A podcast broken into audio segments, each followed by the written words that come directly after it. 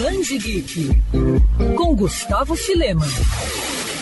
Ano novo começando e hoje no Band Geek vou trazer uma dica bem bacana para você que, assim como eu, coleciona revistas em quadrinhos. Eu não sei vocês, mas eu já tive muitas dificuldades em organizar a coleção. Independente de quantas revistas você tem, é sempre difícil catalogar tudo.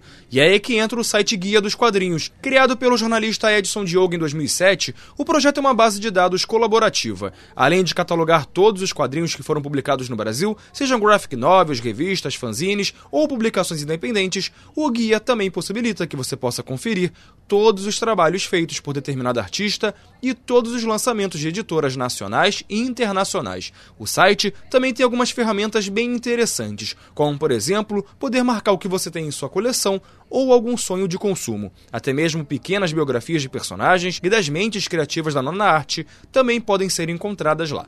Então, se você está começando agora uma coleção ou está querendo organizar uma que você já tem faz tempo, fica a dica de acessar o Guia dos Quadrinhos e, claro, conferir nossa coluna aqui na Band News FM Rio para ter mais informações sobre novidades do mundo dos quadrinhos. Quer ouvir essa coluna novamente?